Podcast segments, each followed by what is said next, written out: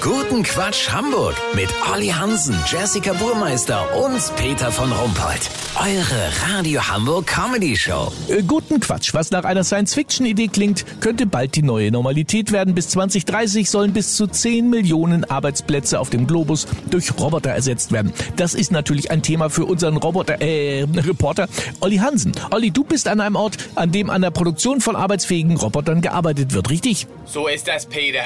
Ich bin zu Gast bei der Firma Robotronic in Eckernförde, die früher intelligente Schneidebretter aus Olivenholz hergestellt hat. Mittlerweile ist dieser Geschäftszweig verkauft und es wird intensiv an Robotern gebastelt. Vor mir steht ein Testexemplar mit dem Namen Robert. Robert soll später in der Fabrik die Mittagspause für die menschlichen Arbeiter erledigen. Die Mittagspause? Genau, denn wenn die Mittagspause vom Roboter erledigt wird, hat der menschliche Arbeiter eine halbe Stunde länger Zeit in der Produktion zu schuften. Also nimm mal einen Betrieb mit 600 Arbeitern. Dann sind das 300 Stunden pro Tag, die durch die Roboter länger gearbeitet werden kann. Weißt, wie ich mein? Aber Olli, das ist doch echt Quatsch. Nun warte doch mal. Das ist echt genial, Peter. Robert, der Mittagspausenroboter, ist für den Gang in die Kantine programmiert. Er nimmt sich selbstständig ein Tablett und kann sogar Spaghetti mit Tomatensauce essen, ohne sich zu bekleckern. Auch eine Currywurst kann er schneiden und fast wie ein echter Mensch verdauen.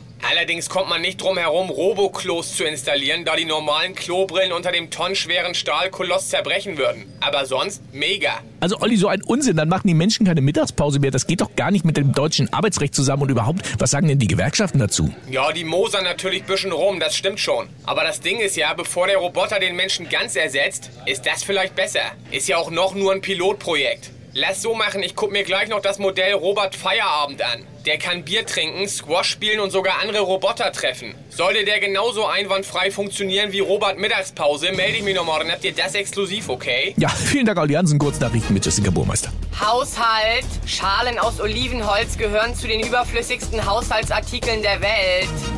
Tierschutz. Immer mehr Deutsche adoptieren Straßensilberfische aus Rumänien. Der Spiegel. Zeitschrift muss 500.000 Euro Strafe wegen Irreführung zahlen. Grund. In keiner einzigen Ausgabe seit 1971 konnte sich der Leser wiedererkennen. Das Wetter. Das Wetter wurde Ihnen präsentiert von Robotronic Eckernförde. The Future of Workflow. Das war's von uns. Wir hören uns morgen wieder. Bleiben Sie doof. Wir sind's schon.